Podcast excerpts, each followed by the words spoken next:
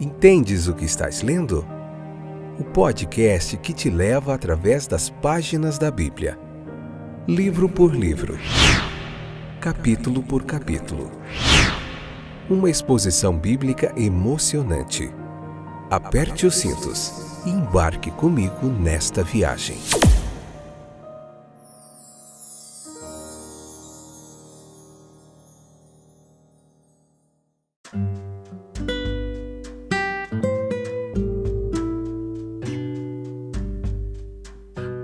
Olá, meus queridos companheiros de viagem através das páginas da Bíblia. Esse é mais um excepcional, fora de série episódio do podcast Entendes o que estás lendo? Tudo bem com vocês?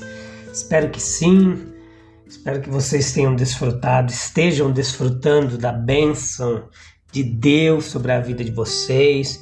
Espero que esse podcast esteja sendo uma bênção, abençoando seu coraçãozinho e a gente está aqui, firme, constante, às vezes andando, às vezes correndo, às vezes se arrastando.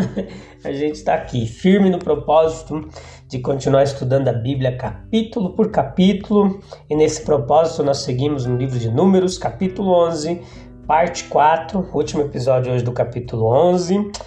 Episódio de número 525. Essa é a sétima temporada, o sétimo livro da Bíblia. Olha, Deus é bom. Mais de dois anos aí, a gente já viu Gênesis, Êxodo, Levítico, estamos em Números, já vimos Evangelho de Marcos, Evangelho de Lucas, Evangelho de João. Em breve a gente vai lá para o Evangelho de Mateus, o quarto Evangelho. Então, como é que a gente vai continuar aqui, da onde paramos? Você já viu os episódios anteriores? Você não pode perder, hein? Dos outros, tanto desse capítulo quanto dos outros, tá bom? Você encontra esse podcast aí na Apple Podcasts, no Spotify, no Google Podcasts, na Amazon Music e em tantos outros distribuidores aí. Esse podcast que tem é, crescido a sua comunidade a cada dia, alcançando lugares que antes seriam impossíveis de serem alcançados, mas através da World Wide, World Web Wide aí, da www que é a rede mundial de internet e de computadores, a gente tem conseguido atingir muitas vidas. Então chega de introdução e vamos ao texto. Leia o capítulo 11 do livro de Números e vem para cá, convida mais gente, tá bom? Então veja que quanto ao propósito de Deus aqui que a gente viu na reclamação do povo ali, houve é, Deus respondeu com uma raiva santa ali né? prometendo carne, mas com uma retribuição junto com ela. A ameaça ela é tão enfática e clara aqui no texto quanto a promessa, mas de alguma forma Moisés ele não dá ouvidos. No Sinai, quando o povo fez o bezerro de ouro, ele ficou tão oprimido com o sentimento do grande pecado do povo e tão solícito pelo perdão de Deus que ele implorou que se o perdão não fosse concedido, que ele próprio pudesse ser apagado do livro de Deus.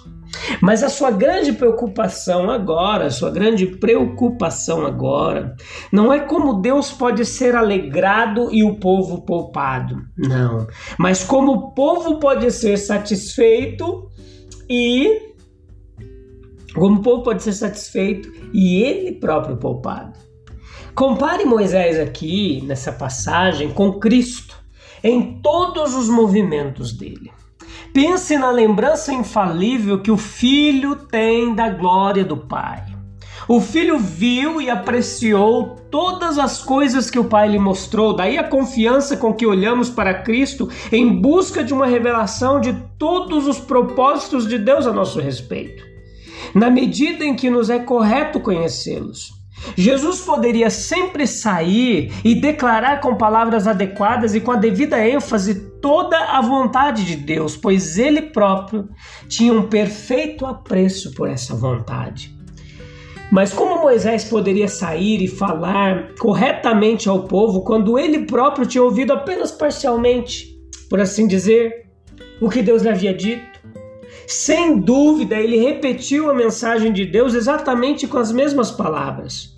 Mas teme-se que agora, embora ele tenha deixado bem claro que as pessoas que elas deveriam para as pessoas que elas deveriam ter carne, ele não deixou tão claro que Deus a estava enviando com muita ira.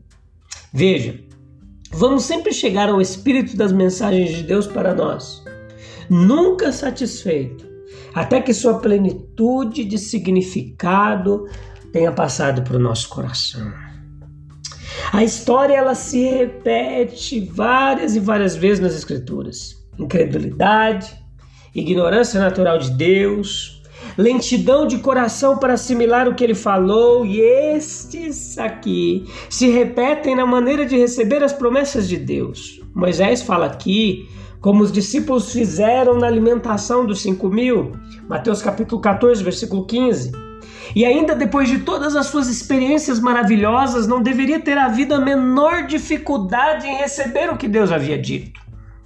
De todas as convicções possíveis, esta deveria ter se baseado em terreno sólido, que o que Deus havia prometido, ele certamente tinha poder e capacidade para cumprir.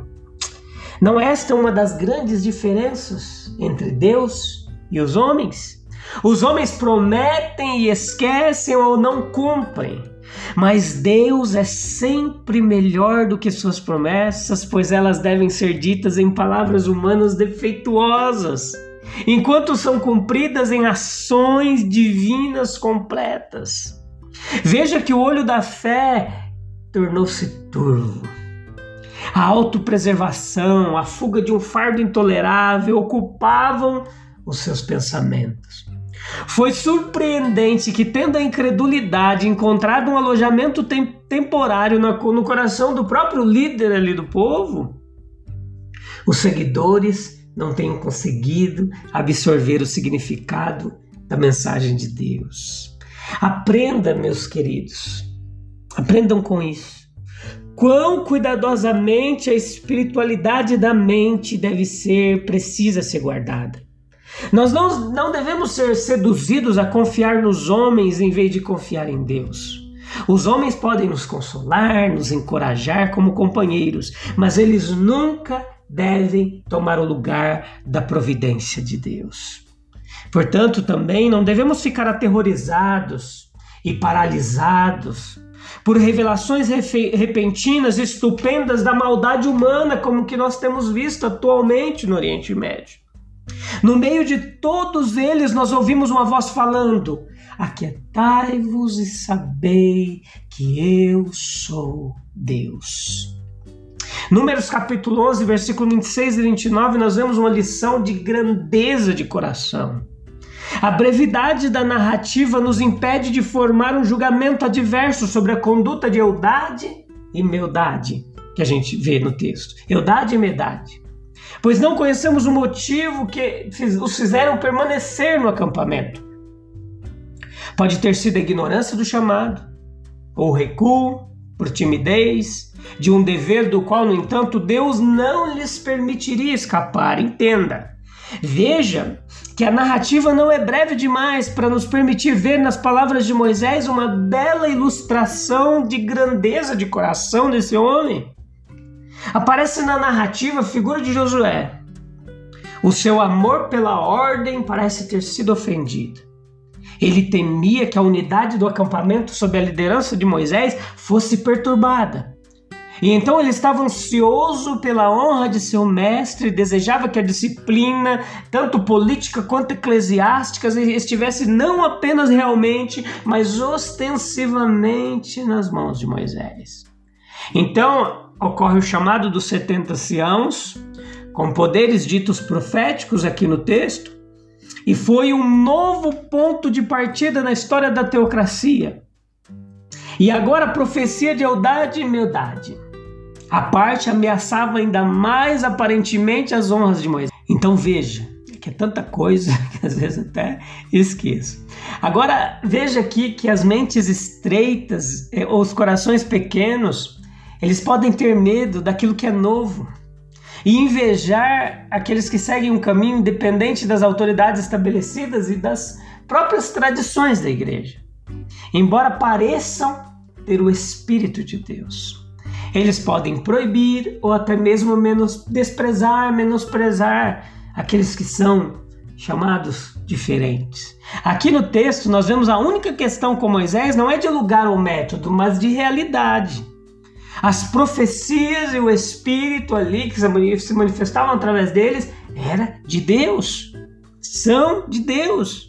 E a lição que nos foi ensinada aqui ela, ela é ilustrada também por vários incidentes do Novo Testamento. Um cristão de grande coração, entenda comigo, ele não ficará ofendido se aqueles que estão trabalhando claramente em nome de Cristo e com selo de sua aprovação não seguem com ele. Marcos capítulo 9, versículo 38 ao 40.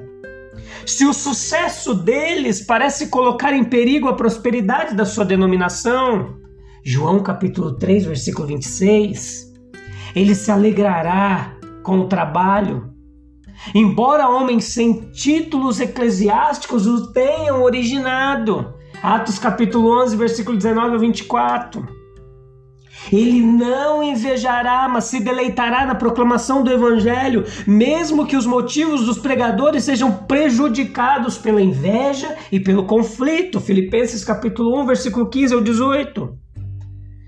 A generosidade, ela buscará sinceramente os melhores presentes para os outros. Sim, quaisquer que sejam as consequências para nós mesmos.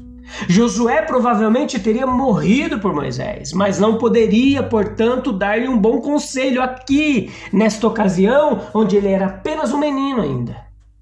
O apego em si não raramente tem um efeito ofuscante sobre o julgamento.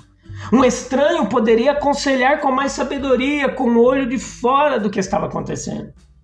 É direito da, da amizade oferecer conselhos. Mas muitas vezes a amizade atrapalha a ter uma boa visão da situação. Tolo, porque evidentemente foi dado sem consideração, foi um conselho tolo. As circunstâncias eram bastante novas para Josué. Os motivos pelos quais ele deu seu conselho eram meros boatos. Havia o suficiente para torná-lo cauteloso. Eudade e Medade estavam entre os escolhidos, os dons foram doados pelo Espírito de Deus. Então, tendo Moisés reclamado que a liderança da nação era um fardo maior do que ele poderia suportar, o Senhor deu orientação para que um conselho dos 70 fosse associado a ele. Isso foi feito. E quando os 70 estavam é, sendo designados, o Espírito desceu sobre eles e eles profetizaram. Leia o texto. Enquanto isso acontecia na tenda do encontro, o jovem veio correndo com a notícia de que dois homens estavam profetizando no acampamento. Após uma investigação, descobriu-se que estes eram dois dos setenta que Moisés havia nomeado para o conselho, e por uma razão ou outra, eles não tinham aparecido com os demais na tenda da reunião. Apesar disso, o Espírito desceu sobre eles no acampamento, exatamente como desceu sobre seus irmãos. Eles estavam profetizando. Claramente houve, houve nisso uma violação da devida ordem. Meudade e Medade deveriam ter se apresentado junto com os demais. Eles foram acusados de irregularidade, Consequentemente, Josué, que já é o ministro de Moisés de confiança, sugere que eles deveriam ser silenciados. Meu senhor Moisés, proíba-os. Mas Moisés tem outra opinião. E o que esses fatos têm a dizer para nós, para nos ensinar? Que lição eles nos ensinam? À primeira vista, pode parecer que eles nos ensinaram a menosprezar o cargo, a ordenação solene ao cargo, o serviço oficial, eclesiástico e a dar importância apenas à posse ao exercício dos dons. Não. Isso certamente não é pretendido. O novo conselho não deveria consistir de homens que simplesmente obedecessem a um chamado interno. Ninguém era admissível sem experiência anterior no cargo e sem eleição de Moisés.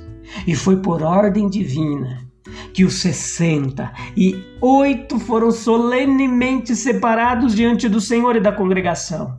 Em todas as igrejas, Deus é o autor da paz e não da confusão. E todas as coisas devem ser feitas com decência e ordem. 1 Coríntios capítulo 14, versículo 33 ao 40. A narrativa nos adverte que o cargo, a ordem, o serviço oficial, por mais necessários que sejam, não são tudo, não são tudo, mesmo no Estado, muito menos são tudo na igreja. A salvação e a edificação das almas não avançarão a menos que haja um ministério contínuo do Espírito em dons e em graça. O Deus da ordem, ele pode, sem se contradizer, conceder seus valiosos dons a homens que não se conformam exatamente com a ordem eclesiástica de sua denominação. Pois o fato é claro. Quer possamos explicar isso ou não, o fato é indubitável. Os doze eram apóstolos de Cristo e era dever de todos os discípulos segui-lo. E será que, portanto, Cristo reteve suas dádivas a todos? Exceto os que estavam na companhia dos apóstolos. Pelo contrário, de vez em quando era encontrado um indivíduo que, embora não seguisse os apóstolos, falava em nome de Cristo e falava com um propósito tão bom que demônios eram expulsos. Marcos capítulo 9, versículo 38 ao 40. Qual é então a conclusão que somos levados? Não apague o espírito e não despreze a profecia. A ordem de Cristo não era e junte-se ao homem que está expulsando demônios em meu nome, mas foi não o proíbas. Um homem está realmente profetizando? Ele está expulsando demônios? Está expondo a verdade fazendo bem? Então não o proíba. Leve-o, se puder, um conhecimento mais completo da verdade, mas não olhe para ele com olhos invejosos, nem tente diminuí-lo desfazer de seu trabalho para o reino de Deus. Foi o que aconteceu lá com os apóstolos e foi o que aconteceu aqui com Eudade, Medade, com esses dois aqui. Tem um nomezinho complicado. A gente volta no próximo episódio, onde vamos falar no capítulo 12 de Números, tá bom? Todo o contexto, texto aqui, você vai entender toda a teologia bíblica para edificação da sua vida, do reino de Deus. Te encontro lá no próximo episódio, se Deus quiser. Um abraço, até breve, Deus abençoe, tchau, tchau.